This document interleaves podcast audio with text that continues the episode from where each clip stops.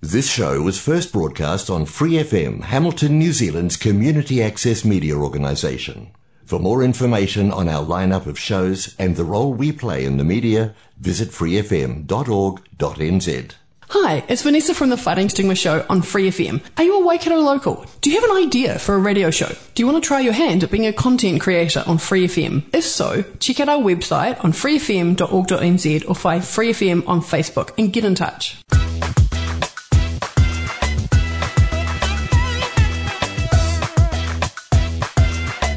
Hola, bienvenidos una vez más a otro programa de ¿Quiénes somos? Un programa del Waikato Hispano Latino Cultural Trust, en donde hablamos de quiénes son los miembros de este grupo, sus historias, qué es lo que tienen para contar. Y hoy eh, tenemos dos invitadas muy especiales. Vienen de Colombia, son paisanas mías. Ellas son Joan y Victoria, son hermanas, son gemelas. Y bueno, preséntense chicas. Eh, bueno, yo soy Victoria, la de la izquierda. y yo soy Joan, la de la derecha. Tienen una voz muy parecida. Sí, nos conocimos desde que estábamos en la panza, la mamá. Ay, qué bonito. Bueno, para comenzar, y, siempre hacemos lo mismo con los invitados, siempre hablamos como de dónde vienen, cuáles son sus raíces, y yo quisiera que ustedes me, me dijeran de dónde vienen, de qué parte de Colombia, un poquito de, de, de su infancia, de lo que les gustaba hacer. Entonces, bueno, las dos vienen del mismo lugar, entonces cada una puede decir como su versión. Ok, bueno, voy a, empezar, voy a empezar yo, Victoria, y después yo, ¿listo? Bueno, nosotros venimos de, uh, nacimos en la capital de Colombia, que es Bogotá. Eh, nuestras familias, eh, sí, bueno, mi, mam mi mamá, mi mamá viene de una parte del Pacífico. Entonces, digamos que parte de, mi, de nuestro corazón está también en el Pacífico es muy interesante porque cuando las personas, nosotros hablamos de esta isla, nadie nos cree que, que, que, que podamos ser de esta isla porque de pronto nuestra fisionomía, eh, obviamente nuestro acento no es de allá. Nuestro color de piel. Nuestro color de piel no es de allá, pero, pero pues no. definitivamente. Más de allá que de la capital. ¿Y, ¿Y cuál es el nombre de la isla? Es una islita, una isla muy pequeña. Me reservo el nombre. Pero bueno. pero sí es un es una isla muy pequeña eh, pero bueno nada está en nuestro corazón desde siempre no sí. O sea nuestras vacaciones digamos todo no, de hecho ahora cuando volvemos a Colombia cuando yo siempre que he vuelto a Colombia como ese es lo que yo considero nuestro hogar, nuestro hogar ahora no, a, a, pesar de que nuestra familia todavía sigue en Bogotá y todos nuestros amigos y todo es, es, es la islita esta que que nos trae más como recuerdos porque es donde pasamos las, sí. ¿sabes? las navidades. Las mejores memorias. Exacto, desde niñas, entonces claro. súper importante para nosotros. Pero ustedes crecieron en Bogotá. Sí, sí, sí, sí. O sea, esta isla era donde pasamos las vacaciones. ¿Y cuál es esa como, esas características de, de la cultura del Pacífico que ustedes llevan con ustedes? Yo creo que la comida. La comida, claro. La comida es súper clave ahí. Eh, yo creo que el, el don de servir también es súper clave. La gente allá es súper amable, súper amistosa, eh, súper amorosa. Creo que Joa dice eso porque cuando uno viene a la capital la gente es mucho más distante y por ser una, una ciudad fría, digámoslo así, la gente no está muy acostumbrada como... Sí, tú, tú no eres de que, ay, no, soy amiga de todos los vecinos. Cosa, cosa que cuando estás en una ciudad, en un pueblo, eh, pues tú te conoces con todo el mundo, ¿no? Vivimos durante 28 años en un mismo barrio y nunca conocimos a nuestros vecinos. ¿Ves? Claro, Bogotá tiene eso. Es una ciudad muy grande Sí, y, es bastante fría. como distante. Sí, la gente es un poco... A pesar de que es bastante multicultural Mm, y eso. Es la ciudad de todos. Porque Sí. todo el mundo quiere emigrar a la gran capital para porque hay más eh, oportunidades de trabajo, de estudio, de, de todo. Y bueno, ustedes son gemelas. Eso es algo bastante inusual para mí. Yo quisiera saber cómo es su relación como hermanas y como gemelas. Digamos, ustedes como cuando crecieron, ¿qué historias tienen así de Bueno, nosotros- únicas de, de gemelas? Nosotras eh, somos una familia bastante grande, somos ocho hermanos, cuatro mujeres y cuatro hombres, pero nosotras somos como las de la mitad. sí, Y, y realmente hemos sido súper unidos todos, pero realmente mi relación con ella ha sido más cercana y, y bueno, es mi mejor amiga. Son mejores amigas. Sí, hay una conexión muy grande. Sí, bueno, pero como las mejores amigas también pelean, entonces a veces también peleamos. ¿Son muy diferentes? Totalmente. ¿Totalmente muy- diferentes? Muy diferentes. ¿En qué sentido, más o menos? Eh, Sabes que yo creo que eso pasa mucho en los gemelos. Siempre hay una que es introvertida y la otra es extrovertida. Aquí la cosa ha cambiado un poco porque yo me acuerdo que nosotros cuando estábamos creciendo, yo siempre fui la fui introvertida. Entonces Joan era como mi voz. Si algún problema, si si yo si un niño me hacía algo, una niña me hacía algo, ella iba y les pegaba. ¿Me entienden? Siempre me defendía. Sí. Yo era más mamá. Si, si, si, si teníamos un problema con mis papás o algo, ella era la que iba a hablar. Yo era como, me, más como que me valía, como que... Sí. Y aquí las cosas cambiaron cuando ella llegó, pero les podemos contar de eso un poco más adelante. Un poquito más adelante, sí.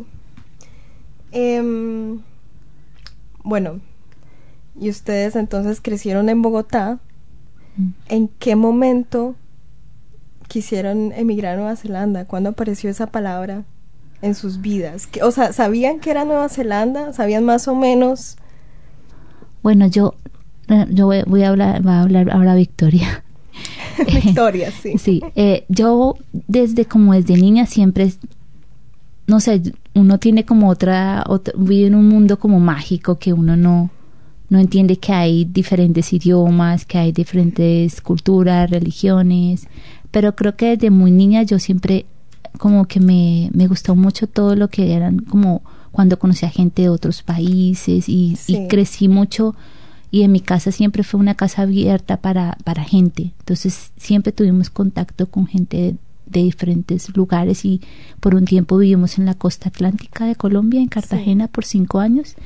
Entonces digamos que en el colegio que nosotros íbamos siempre había niños de otros, de otros países y pues mi familia siempre estaba como revuelta con gente que, que tenía que ver, que, sí, que, que era de otros lugares. Sí. Eh, por ejemplo, mis tías de parte de mamá, casi, o sea, son cinco y cuatro se casaron con extranjeros, entonces siempre en nuestra familia habían como gente de otros lugares.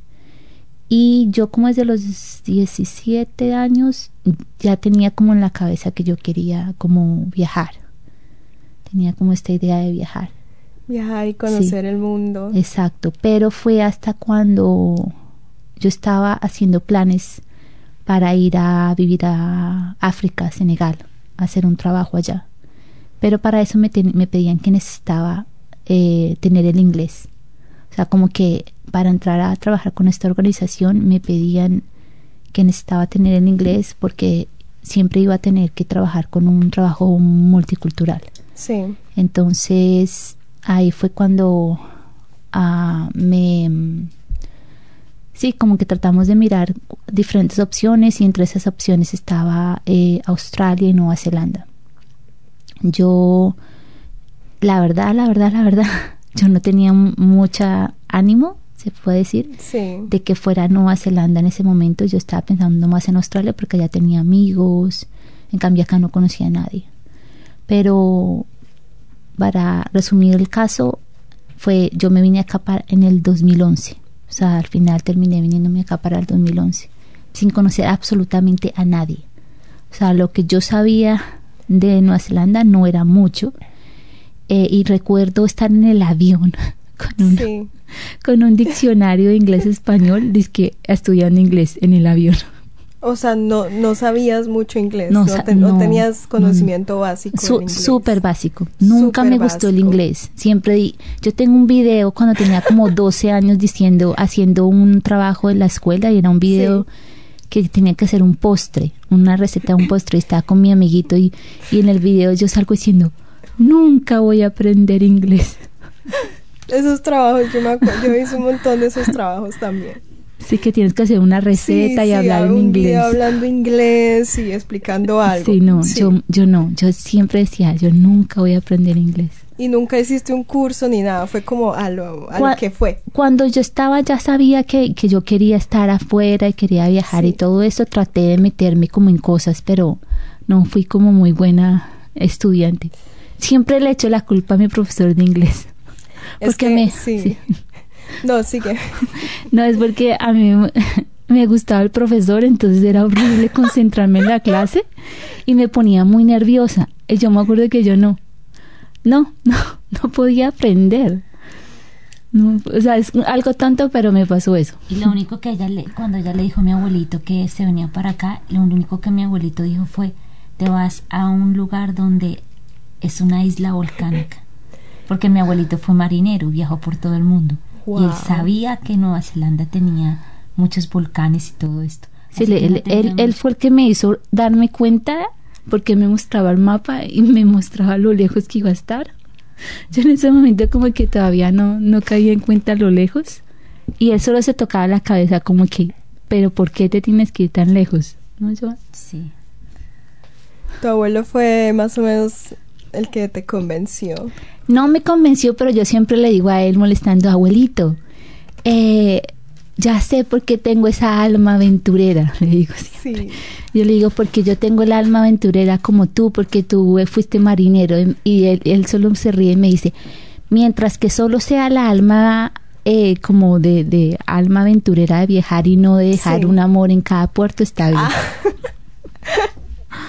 Ay, qué ch- o sea, siempre ustedes tuvieron esa como influencia Total, siempre. de tener contacto Con con, gente gente, de todos lados. sí. Eso no es muy normal en Colombia porque en Colombia no hay tantos Sí. inmigrantes. Sí, No somos un país de así tan diverso como Nueva Zelanda sí, en ese aspecto. sí. Pero, Pero, si nosotros no sé, o sea, yo, yo después es cuando veo y, y- y cuando uno mira al pasado, uno siempre tiene que ver, en inglés se dice eh, como a... ¿Cómo se dice? Sí, como conexiones. O sea, eh, uno no sabe de qué manera Dios está moviendo las cosas y las fichas y todo tiene una respuesta al final de todo. Sí, yo tuve mis primeros, mis primeros, yo tuve mis primeros contactos con gente refugiada en Colombia de Sí. Medio Oriente y, y de Egipto y de Irán y, y pero yo nunca tenía, o sea, nunca sabía que más adelante, años atrás, adelante, yo iba a trabajar el trabajo que hago que es con migrantes y refugiados. Sí. Pero desde esa época fue como que yo digo, wow, ahora entiendo muchas cosas porque Se yo- estaba abonando no, ese terreno. eh, sí, algo así. Te estaba de esa forma. ese interés. sí, por ese de ámbito, idiomas y de aprender nuevas, de nuevas culturas, digo yo. Bueno, y ahora yo quiero escuchar la versión de Joan. ¿Cómo Bueno. fue tu experiencia de...? Mi hermana ya va a cumplir 10 años de estar acá. Sí. Así que mm, yo creo que desde que ella se vino, pues ella me empezó a hablar y a contarme como todo, cómo era la vida acá, me empezó a hablar de cada persona que había llegado a su vida, la familia que realmente ella hizo acá. Y, y siempre me hablaba de cada persona con nombre propio. Entonces cuando vine acá era como, wow, ahora ya los puedo ver realmente en carne y hueso. Sí. Esto ya no es un cuento, una historia, sino que ya es algo real. Entonces yo vine porque hace dos años y medio, Sí, dos años y medio llegué y llegué por unas vacaciones. Voy- ella me dijo, ven, ven, y por tres meses de vacaciones y ya estando acá como que dije, bueno, está bien, voy a entrar a estudiar inglés y, y llevo dos años como en ese proceso y por eso me terminé como quedando y quedando y bueno. Pero bueno, tuvieron que pasar muchas cosas antes de venir para acá porque estaba pasando como por un- una etapa en mi vida donde em, había perdido a mi prometido en un accidente tres meses antes de casarme y estaba súper deprimida, y- Deprimida, y, duré ajá. como siete meses en Colombia. Ella, ella fue para esas vacaciones, estuvo conmigo porque en ese, en ese momento no nos, ella llegó a Colombia y llevábamos siete años sin estar un cumpleaños juntas Sí, y nos, y nos juntamos. Yo estaba viviendo en Estados Unidos y regresamos juntas a Colombia.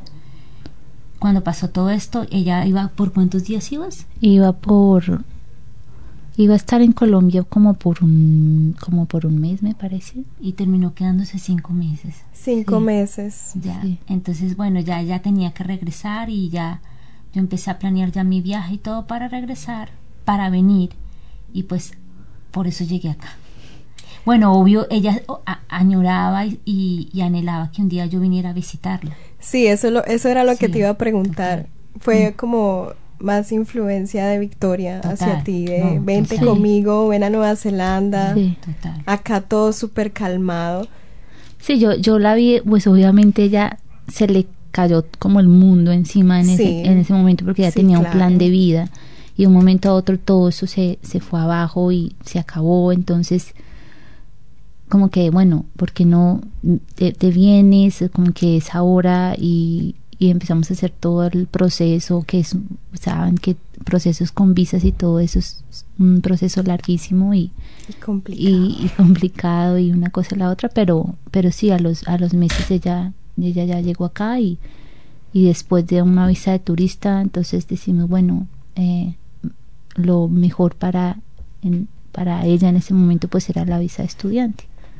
Realmente, de todas maneras, yo tengo mi corazón como la mitad aquí en, en mi país, no solo por mis papás, mis abuelos, mi familia, sino que tengo un hijo. Entonces, eso también como que me... O sea, igual mi hijo ya es, un- es Ya es adulto, mayor, ya. ya. está en la universidad, Sí. ya está haciendo su vida, pero creo que si mi hijo hubiera estado más pequeño, yo creo que no, no hubiera tomado la decisión de venir. Él vive solo, o sea, yo creo que hice unas, creé unas bases sólidas en su vida, en su niñez, Sí. para ahorita poder estar acá y sencillamente puedo dormir tranquila todas las noches. O sea, él se encuentra bien. sí, Él está Sí. haciendo lo suyo. sí, exactamente, O sea, para ti prácticamente venir a Nueva Zelanda fue empezar de cero. exactamente. Sí. Yo había, yo había vida. tenido que vivir en un momento como el síndrome del nido vacío, cuando él se salió del colegio y se fue a vivir a Argentina por un año y tres meses. Sí. Y yo dije, bueno, como tuve mi hijo tan joven, él, él tiene ahorita 23 años, yo, yo dije, ay, ahora sí voy a empezar a hacer cosas que, que antes no había podido hacer. Entonces me metí a unas clases, a unos cursos que quería hacer y a, a aprender a tocar batería. Y, Sí. o sea, empecé a abrir mi círculo de amigos, bla, bla, bla. Pero, pero ahora me tocaba a mí. O sea, ya no era él el que viajaba, sino era, era yo la que viajaba y lo dejaba. Sí. Pero no ha sido súper bonito y él siempre me ha apoyado en todo. Ay, qué bonito. bueno, em, ahora quiero que ustedes me hablen más de la experiencia de, de estar viviendo acá en Nueva Zelanda. Y yo quisiera saber cómo la recibió la cultura, a comparación de lo que ya habían vivido en Colombia y con la cultura colombiana. ¿Cómo fue ese choque para ustedes y cómo se adaptaron acá a la cultura de Nueva Zelanda, que es tan diferente, tan tranquila? Mm. Bueno, para mí, Victoria, fue un poco, no sé cómo explicarlo. Es como que fue diferente porque realmente cuando yo llegué, imagínate, yo llego de, de una ciudad tan grande como es Bogotá y llego a un, lo que ellos llaman acá village, que es no es ni siquiera un pueblo. Eh, yo llegué a un, como una a comunidad de, de, de fincas Sí, a, a las afueras de Hamilton y fue a una escuela de mm, una escuela en la cual eh, había gente de todas partes o sea, y y no podría decir que viví como la experiencia kiwi total en este lugar porque eh, había, habían personas de muchas partes del mundo la cosa es que, digamos, cuando yo llegué, solo había una persona que hablaba español en Sí. toda la escuela y, y bueno, obviamente después de 10 años ella es una de mis mejores amigas, porque era solo con la única que podía hablar. Después ya a los seis meses llegó alguien, a otra amiga que también somos todavía muy amigas y las dos están aquí en Nueva Zelanda.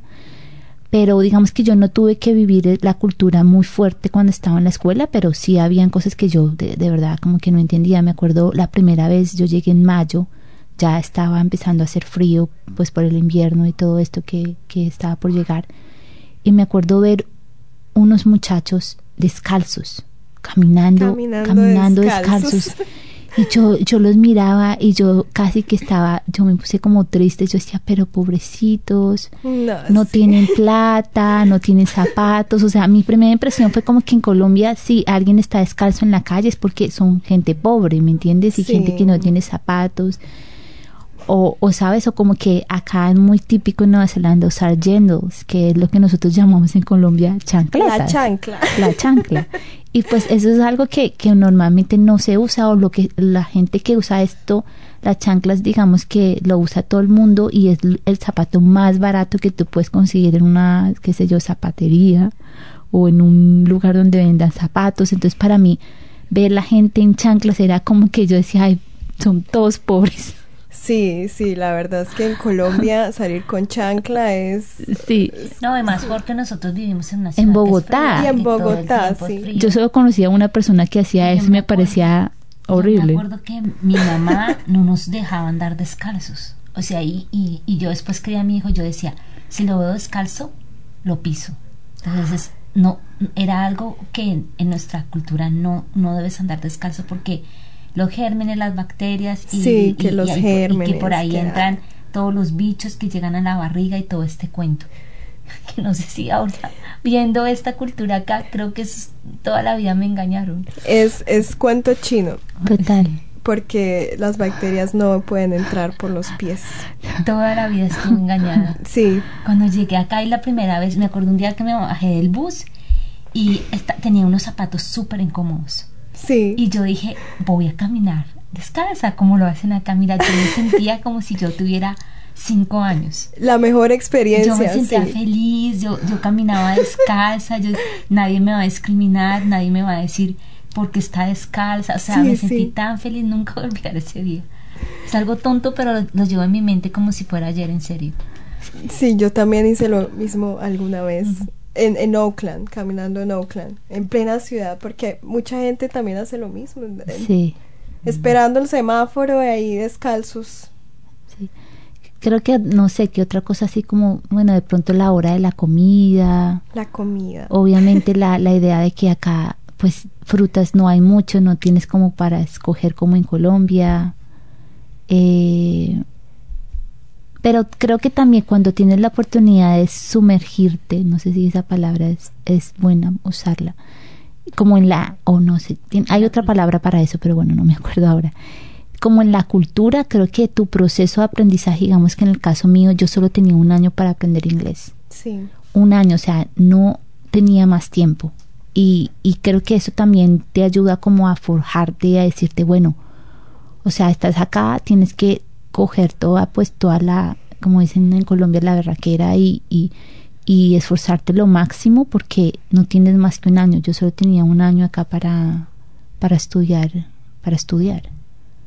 sí. Entonces digamos que el hecho de, de, de, de, de estar rodeada con gente de aquí, todo eso se me, no, no tuve mayor problema, la verdad. Y, y de hecho, ahorita llevo haciendo el trabajo que estoy haciendo ya nueve años y, y solo trabajo con gente de acá.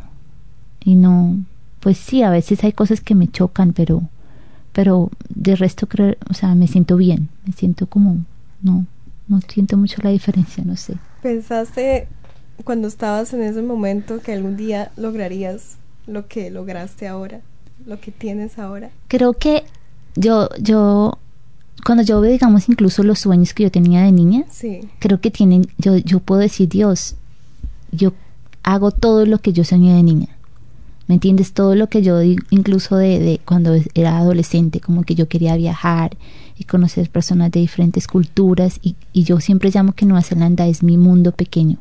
Todo lo tengo acá. Si un día quiero comer comida picante, voy a donde los de Burma o, Sí. o los de India.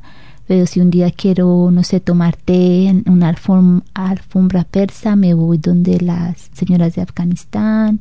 Si un día estoy extrañando comida colombiana, me voy donde las familias colombianas para que, y ellas son divinas, me hacen, delicioso. me hacen todo lo, o sea, lo que yo no sé hacer.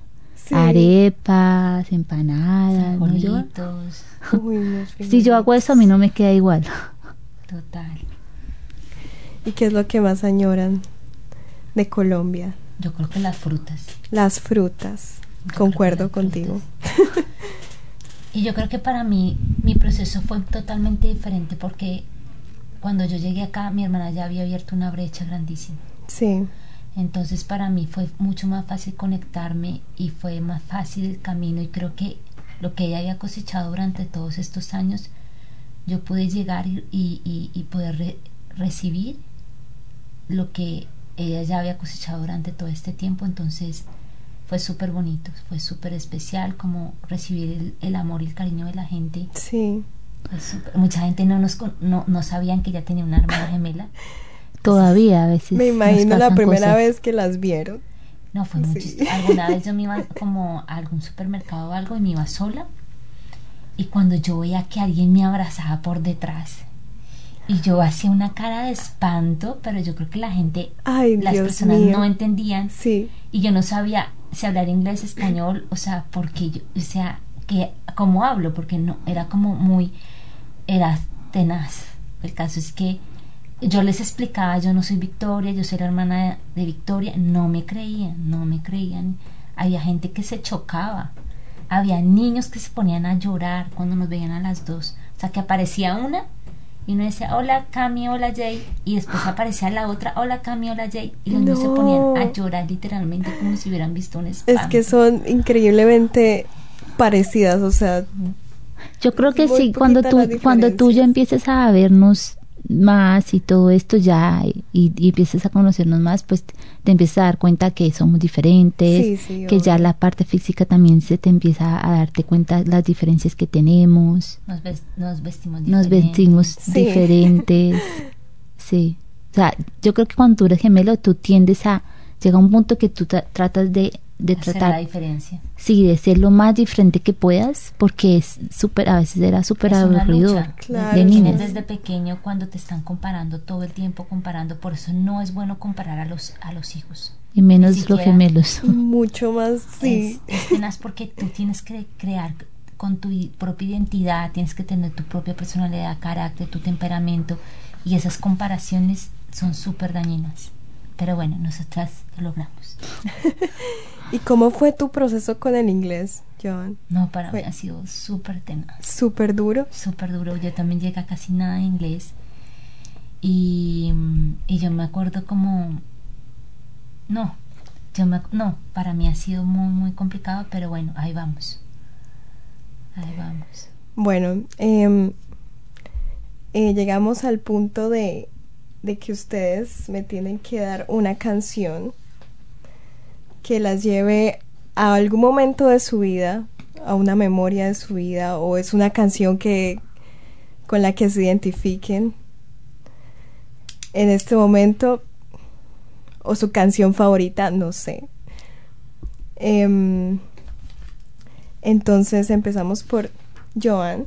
¿Cuál es tu canción para Bueno, ponerla a mí- acá? A mí me fascina un grupo que se llama Calle 13 y la canción se llama Latinoamérica y tiene algo especial porque hizo la, bueno él tiene varios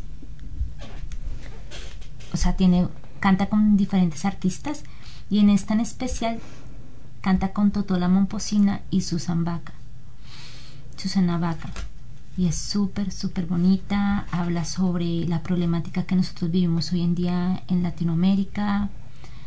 Habla sobre... Sí, es súper chévere. Yo creo que todo el mundo la ha escuchado. Sí, yo, o sea, yo creo que esa canción es un himno de Latinoamérica, Total, como sí. una sola nación, si fuera una sola nación. Total. Así que bueno, la vamos a escuchar.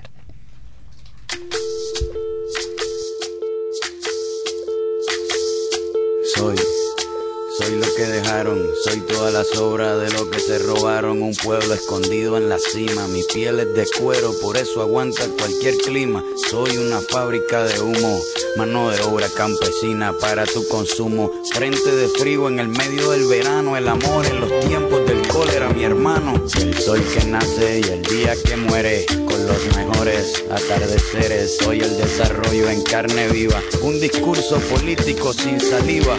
Las caras más bonitas que he conocido, soy la fotografía de un desaparecido, la sangre dentro de tus venas. Soy un pedazo de tierra que vale la pena una canasta con frijoles. Soy Maradona contra Inglaterra, anotándote dos goles. Soy lo que sostiene mi bandera, la espina dorsal del planeta en mis cordilleras. Soy lo que me enseñó mi padre, el que no quiere a su patria, no quiere a su madre. Soy América Latina, un pueblo sin pierna pero que camina. Oye, tú no puedes comprar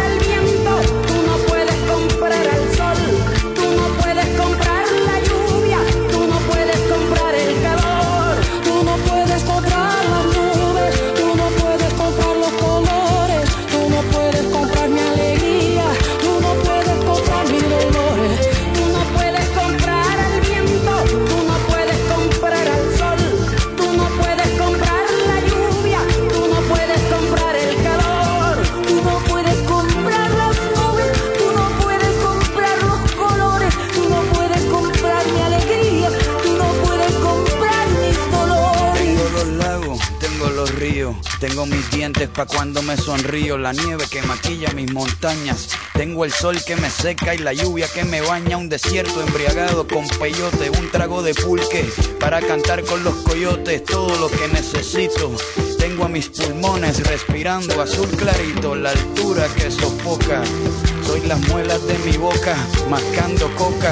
El otoño con sus hojas desmayadas, los versos escritos bajo la noche estrellada. Una viña repleta de uva, un cañaveral bajo el sol en Cuba. Soy el mar Caribe que vigila las casitas, haciendo rituales y agua bendita, el viento que peina mi cabello. Soy todos los santos que cuelgan de mi cuello. El jugo de mi lucha no es artificial porque el abono de mi tierra es natural. Tú no puedes comprar el viento, tú no puedes comprar el sol, tú no puedes comprar la lluvia, tú no puedes comprar el calor,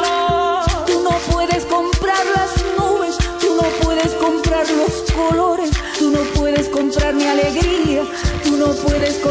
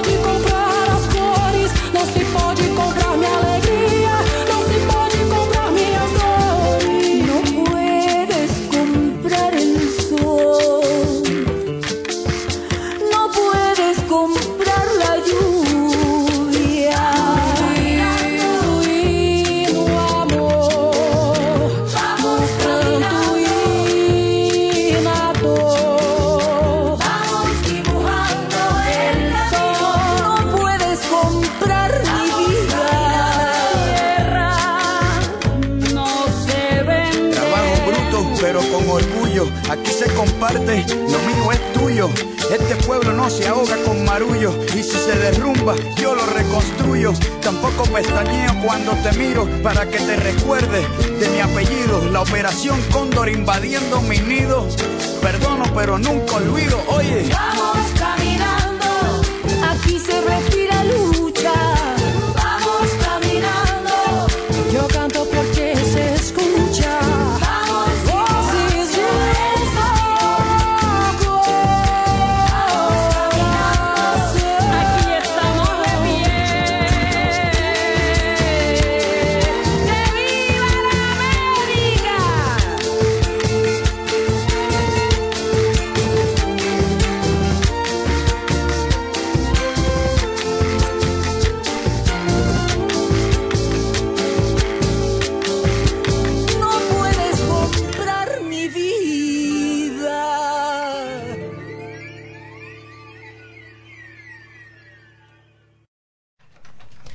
Bueno, esa fue la canción de Joan, Latinoamérica de Calle 13, Con Totó la Momposina. con Totola Momposina, que es una de las mejores cantantes de cumbia que ha parido Colombia, Total. por si no sabían. es una canción demasiado fuerte. Yo, si me pongo a escucharla bien, así me Uno- pongo como súper dice, "Vamos a la sentimental. guerra". Sí, es, es un grito de lucha, Total. prácticamente. La necesitamos, necesitamos eso. Y bueno, ahora vamos con Victoria. ¿Cuál es tu canción, Victoria? Ah, ah, bueno, mi canción, ah, antes de que empezáramos lo- la entrevista nos reíamos un poco de esto porque decíamos, bueno, no sé, tal vez a veces uno va a escoger ahí la canción, no sé, que le acuerda al amor, pero no, nosotros no. Eh, el- esta es de un grupo eh, colombiano también, se llama Herencia de Timbiquí.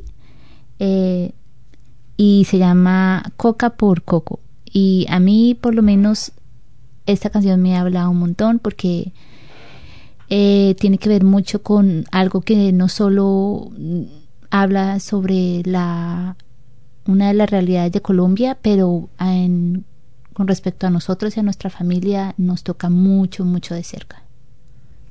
Bueno, vamos a escuchar la canción entonces. Coca por Coco de Herencia de Timbiquí.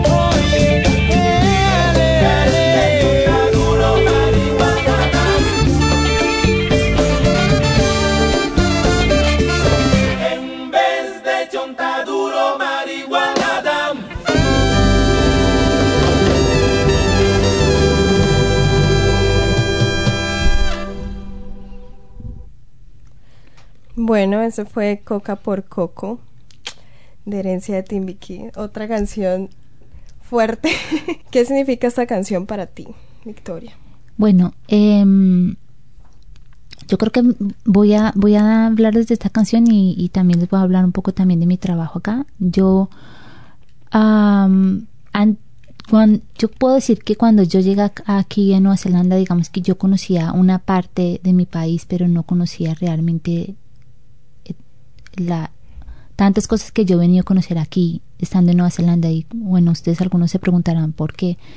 Y la razón es eh, parte de mi trabajo yo soy eh, trabajadora comunitaria y parte de mi trabajo es trabajar con las personas que llegan eh, como refugiadas aquí en Nueva Zelanda y, y bueno migrantes también y eh, parte de ese grupo digamos es gente de mi país digamos que es acá donde yo he venido a conocer digamos la otro lado de Colombia.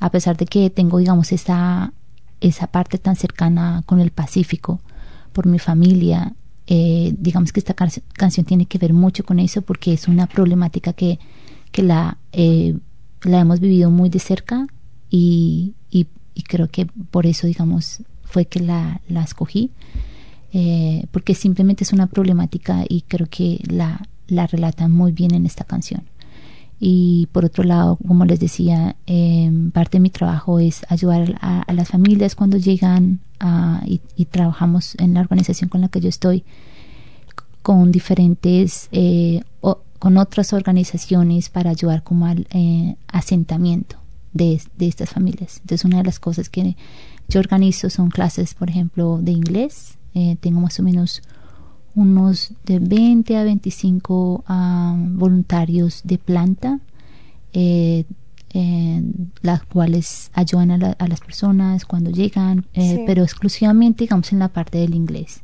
porque muchas veces ellos tienen, la, eh, tienen las clases, van a clases en- durante el día, pero digamos que no tienen tan- la oportunidad tanto de, de hablar con personas nativas, esas personas que hablen Sí. el inglés. Entonces parte de, mi trabajo es eso, ah, también como la parte de traducciones y, trabajo con gente de todo lado. O sea, creo que la última vez habíamos contado eh, 18 diferentes nacionalidades solo, solo en este grupo. Entonces, definitivamente el inglés es súper clave. Creo que si yo no tuviera el inglés, pues obviamente no, no podría comunicarme con, con personas de otro idioma. Pero también, por otro lado, ah, he podido entender mucho que el, el lenguaje es súper importante, pero también aprender de las culturas, eso te, Sí, te da un acercamiento a que no solo te puedes acercar a las personas por medio de la lengua, sino de otras formas. Sí, tú debes tener mucho conocimiento de, de varias culturas, me imagino. Y, y pues me imagino también que, que tú también teniendo esa experiencia de tener que, que venir acá y, y aprender el idioma sí o sí, te ayudó como a ayudar a esas personas también. Yo, sí. yo creo que to- total, yo creo que, que las gen- las es que las gentes, la gente, la gente que, que habla por lo menos más de un idioma siempre se le va a facilitar más incluso para la enseñanza porque no solo es la cuestión de que no es que es- las personas se pueden poner más en los zapatos de la otra persona es más como la idea de que de tener más de un idioma te puede ayudar incluso a, a poder las experiencias que te enseñaron a ti o que tú aprendiste para, para aprender el idioma, puedes usarlos también para que otras personas lo, lo aprendan también. Vale.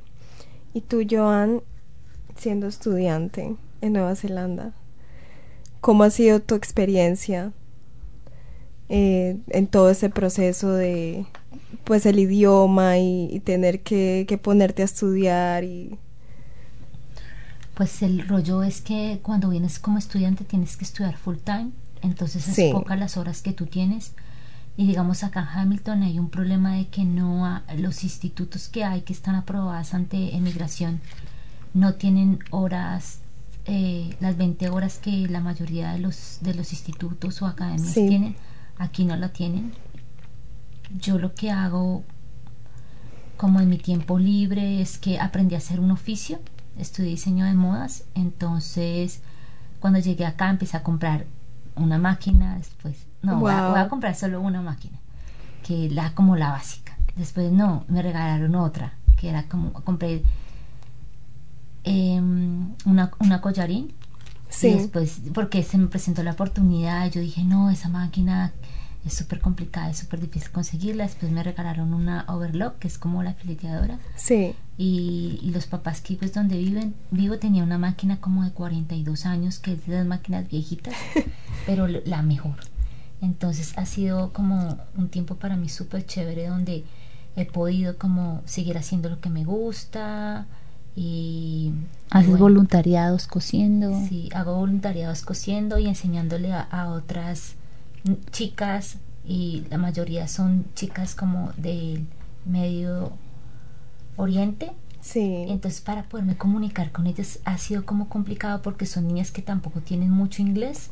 Entonces me toca todo como con dibujos, pero como es algo que tú haces y estás haciendo, como es mucho más fácil como poderme comunicar con Explicarlo ellas, con explicarlos y vamos a hacer este vestido, vamos a hacer esta blusa. Bueno, ha sido un tiempo súper bonito y súper especial por eso. O sea, las dos están muy metidas en eso de, de la comunidad y, y conocer varias culturas prácticamente. Siempre están como en contacto. Yo creo eso. que con el oficio que yo tengo puedes llegar a cualquier lado. O sea, es algo que aprendes a hacer con tus manos y donde tú llegues es como que todo el mundo tiene que vestirse. Todo el mundo tiene, o como el que es chef, digamos, en ese caso. Todo el mundo tiene que comer. Son como necesidades básicas, digo yo, ¿no? Sí. Al- siempre va, va a haber alguien que necesite comprar para ropa para vestirse o obviamente comida para comer. Y, y sí, yo creo Y a mí que me encanta. Es como tu hobby, como más, más que un hobby, es como tu pasión.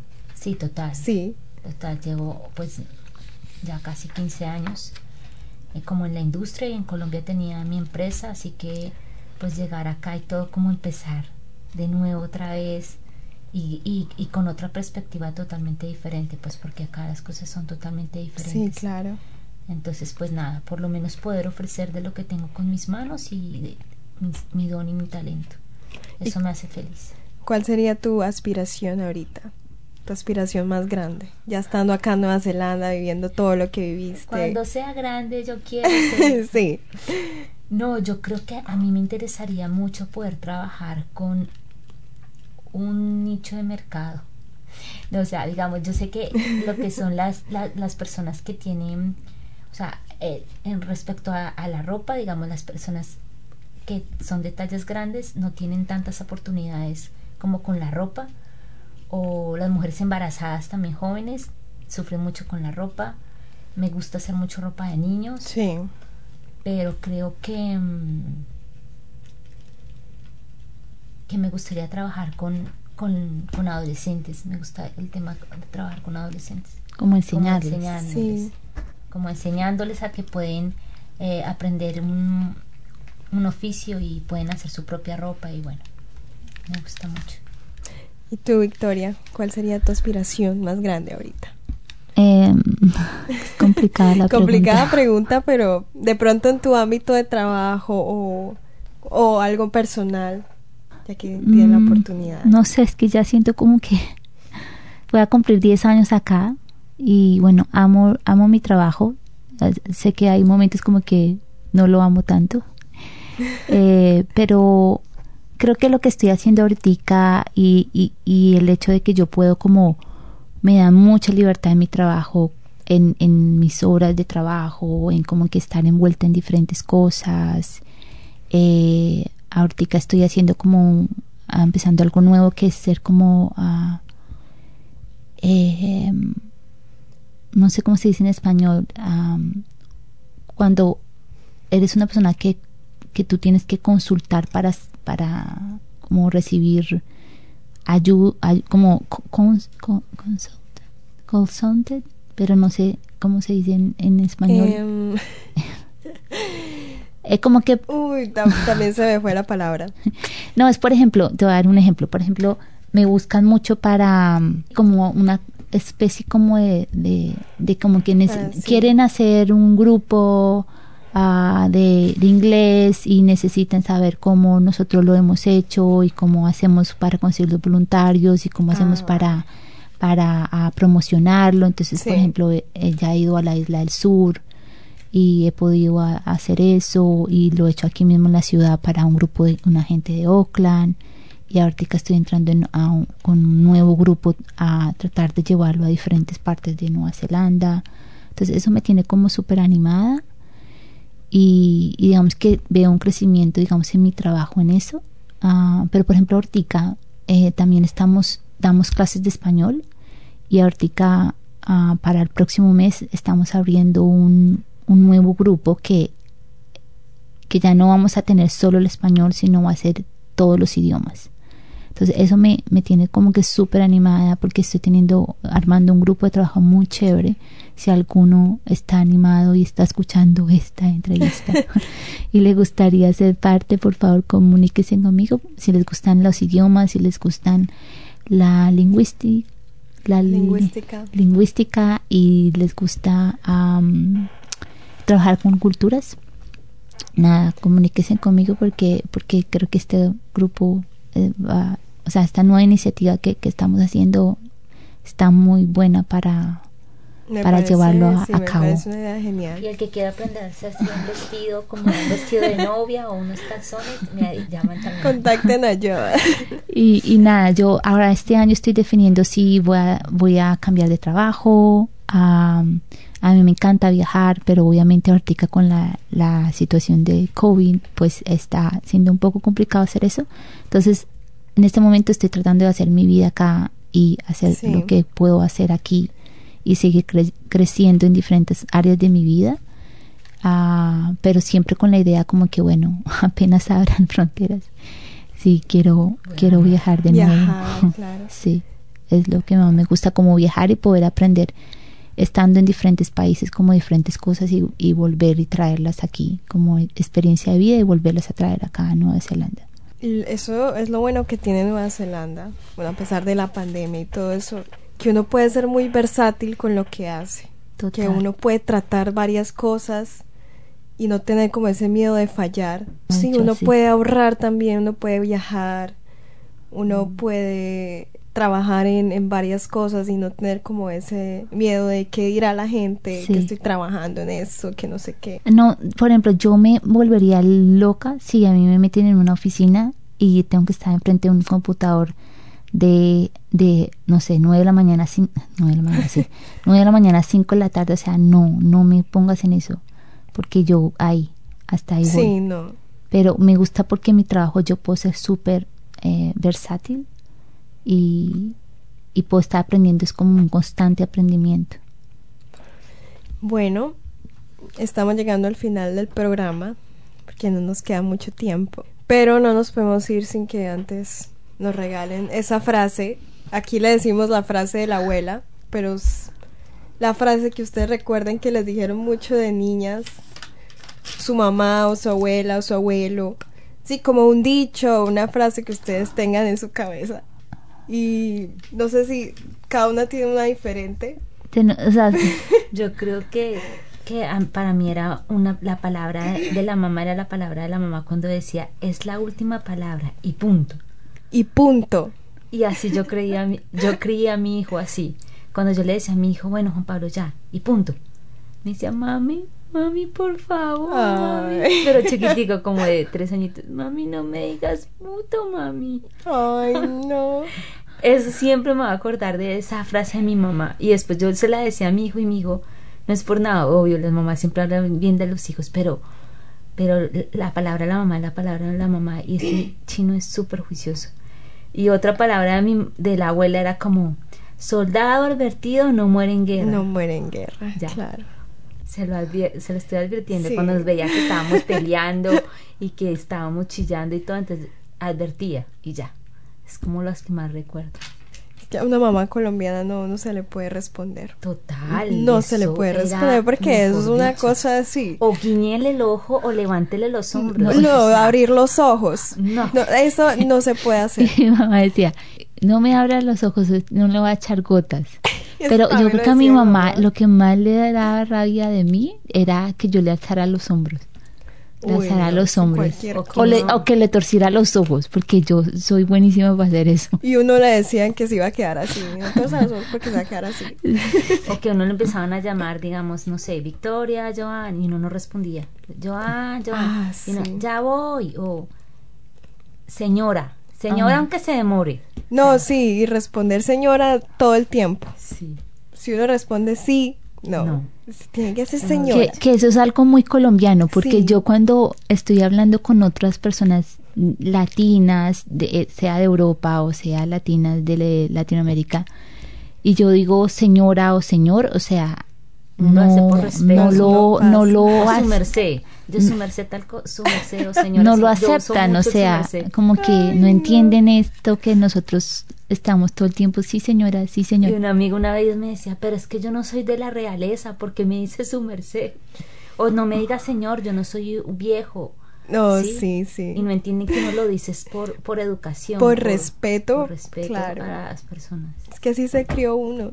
La Total. gente no entiende. bueno, eh, muchas gracias, en serio, por, por venir acá y contarnos un poco de cada una. ¿Y tú, y tú, y tu cosa? ¿Qué como- pasó? No, pues había una que mi abuela siempre decía, y claro, la abuela se la pasa, Ah, a la, sí. a- se la pasa al- a la mamá y la mamá y todo eso. Y era esta que dice, como cuando uno quería saber algo, o si estaban hablando de algo, o si estaban cocinando algo y tú querías saber, que de hecho no me parece, ahora pensándolo bien, digo, no, uno tiene que decirle a los niños las cosas Responder. Sí, claro. responderles para poderles explicar y ellos puedan entender como que era esta esta frase que que decía cuando tú querías saber algo te decían cortapico para los preguntones Cortapico para los preguntones. o sea cuando tú, tú, tú escuchas eso o sea hasta me parece salvaje o sea Sí, no, fuerte. pero me acuerdo ¿Qué siempre están mis haciendo? cortapico para los preguntones Ay, no. Bueno, después dirán, ay, ¿por qué los colombianos somos tan violentos? Pero mira las frases con las que uno, uno No, creció. no, no somos mentira. violentos. Em, bueno, ahora sí toca despedirnos. Gracias por Bueno. estar acá y contarnos sus historias. Bueno, gracias por invitarnos. Ha sido un tiempo súper lindo. Sí, Juanita, nos hiciste eh, retroceder años atrás. Claro, ese es el propósito recordar esto. de este programa. Bueno, gracias y nos veremos la próxima semana con más invitados. Chao. Chao. For more episodes, use the accessmedia.nz app for iOS and Android devices, or subscribe to this podcast via Spotify, iHeartRadio, or Apple Podcasts. This Free FM podcast was brought to you with support from New Zealand On Air.